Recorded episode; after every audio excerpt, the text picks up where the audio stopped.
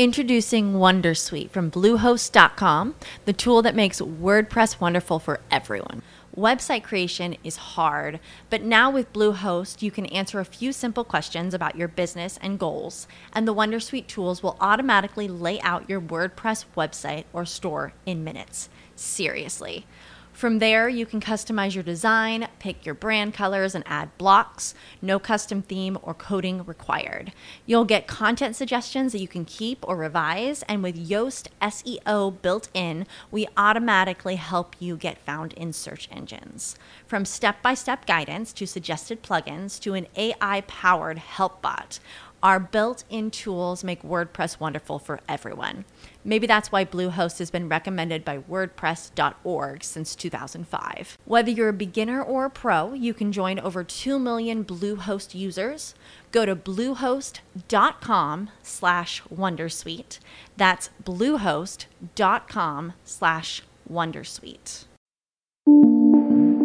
Oficina 19, en Emilcar FM, con Antonio Rentero. Saludos, bienvenidos a una nueva entrega de este podcast de Milcar FM donde hablamos de teletrabajo. Hoy quiero comentaros tres noticias, eh, una de ellas quizá impactante por el titular, una entrevista a uno de los fundadores de Dropbox en la que afirma que la semana laboral de 40 horas es algo del pasado, que ya está muerta. También vamos a hablar de cómo han regresado al trabajo las grandes empresas españolas a lo largo de este mes de septiembre, teletrabajo, trabajo presencial y fórmulas híbridas. Y por último, eh, la noticia que tiene que ver con cómo ha caído a la mitad a lo largo de un año el teletrabajo, pero aún así se está triplicando la tasa de la prepandemia. Empezamos con Drew Houston, que es uno de los fundadores eh, multimillonarios de Dropbox, que en una reciente entrevista, yo la he podido leer en el Business Insider, explica su percepción de que esa semana laboral típica de las 40 horas presenciales en la oficina, eso ya es una cosa del pasado.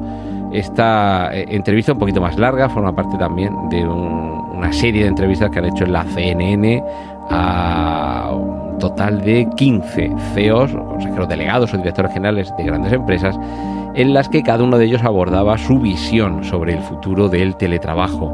Y este señor ha sido esto lo que ha explicado, que eso de estar 40 horas a la semana encerrado en un edificio, eh, que es más o menos la pauta habitual que tenía una gran proporción, la inmensa mayoría de los, trabajadores, eso ya ha quedado atrás. Las empresas se han dado cuenta de que en muchos casos hay muchos puestos de trabajo que durante muchas horas pueden desarrollar esas mismas labores a distancia y es eso lo que están eh, haciendo ahora, están apostando por un futuro híbrido en el que la presencialidad está siendo cada vez menor. Claro, estamos hablando de grandes empresas tecnológicas y de Estados Unidos. Es cierto que hay que tener en cuenta esta multiplicidad de escenarios.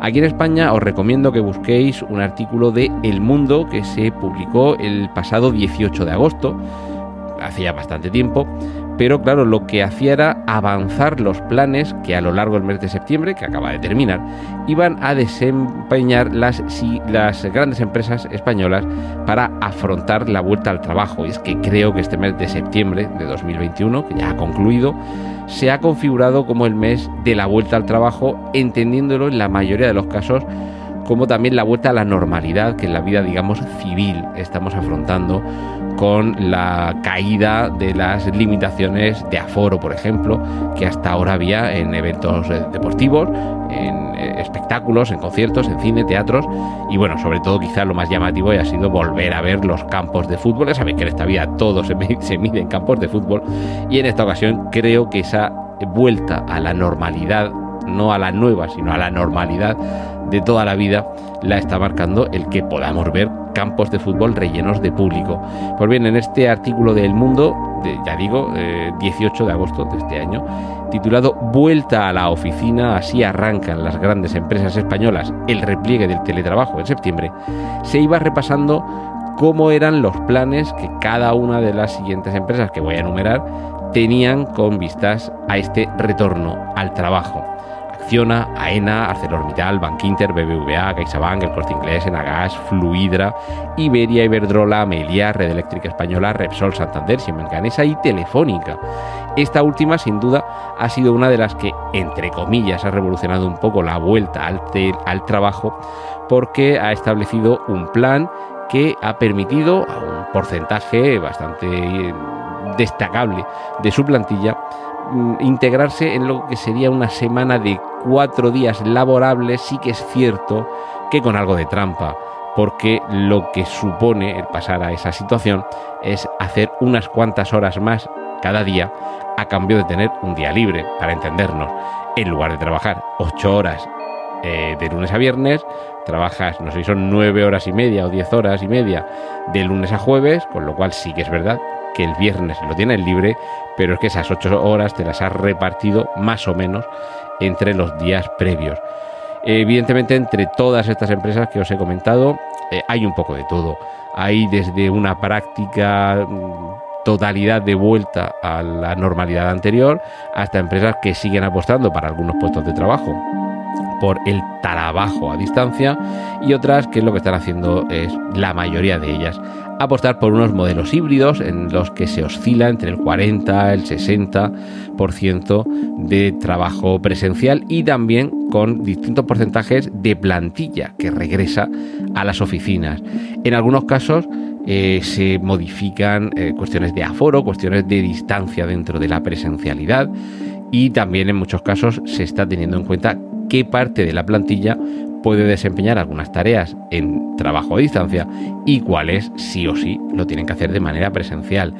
En algunos casos eh, se está variando e, el aforo de las oficinas ya disponibles, en otros se están contratando nuevas oficinas, en otros en los que se ha apostado decididamente por el teletrabajo, se está haciendo justo lo contrario, que es que incluso con la parte de la plantilla que se, se va a quedar en la oficina, dándoles más espacio para que no estén, digamos, pegados unos con otros, sino que, haya eh, más distancia entre las mesas, con todo y con eso, cómo se reduce el número de empleados, a pesar de ese aumento de la distancia, también se reforma eh, la, superficie que necesita de oficinas. Es decir, que aquí hay una variedad importante en la que cada uno está adaptando esta vuelta a la normalidad, por un lado a sus necesidades y por otro también al desarrollo que ha ido viendo a lo largo de los últimos meses que, podía implementar, es decir, en qué casos era eh, insostenible el seguir en una situación de teletrabajo y en qué casos realmente se derivaban unas ventajas de esta situación.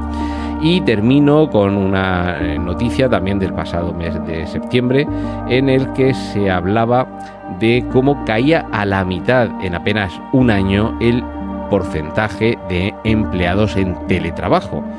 Ha caído del 15,28% al 8,92% en el último año los últimos 12 meses, pero sí que es cierto que incluso con esos datos estamos hablando de una tasa, por redondear, un 9% de teletrabajadores en la, actualidad, que todavía triplicaría la tasa de teletrabajadores que había antes de la pandemia, que era de apenas el 3%.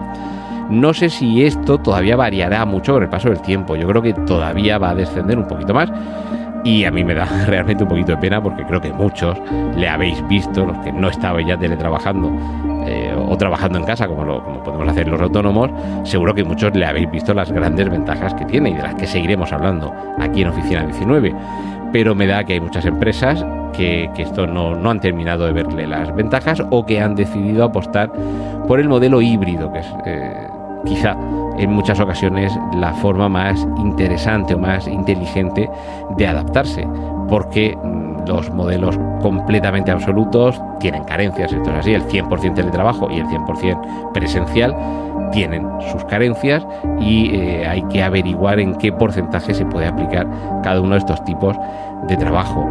Eh, habrá que ver todavía cómo termina de evolucionar en lo que queda de 2021 yo estoy convencido de que va a descender todavía un poquito más el número de teletrabajadores, pero mm, sí que decíamos, eh, fíjate qué optimistas éramos, el teletrabajo ha llegado para quedarse, lo que no quiere decir es que haya llegado para quedarse en un porcentaje muy importante ni de la población ni de los empleados, porque esto también lo tienen que ver las empresas porque la semana pasada, si no recuerdo mal, os comentaba lo que sucede en Estados Unidos, que hay un porcentaje importante de empleados que están abandonando sus trabajos para buscar, no porque ya lo tengan, sino para buscar otros trabajos en los que dispongan de la flexibilidad que les permite el teletrabajo y que en sus puestos en los que les están diciendo que hay que volver ya a la oficina 100% presencial, eh, están diciendo que no, que no quieren volver a esa dinámica. Aquí en España, por desgracia, el mercado laboral no cuenta con esas facilidades para que uno pueda abandonar la seguridad de un trabajo, pasar al precariado de la incertidumbre de dónde podré trabajar mañana, la semana que viene o el mes que viene. En Estados Unidos, en este sentido, el mercado es mucho más dinámico y se pueden permitir en un en un importante porcentaje lanzarse, entre comillas, a esta aventura. Aquí en España estamos todavía muy lejos de eso según los datos de un artículo de Murcia Plaza, eh, que es el que hace eh, alusión a estos datos, todavía hay 413.000 asalariados en teletrabajo. Muy poquitos, la semana que viene más. Has escuchado Oficina 19. Hay más programas disponibles entre www.emilcar.fm barra oficina 19 y puedes ponerte en contacto a través de Twitter con arroba Antonio Rentero.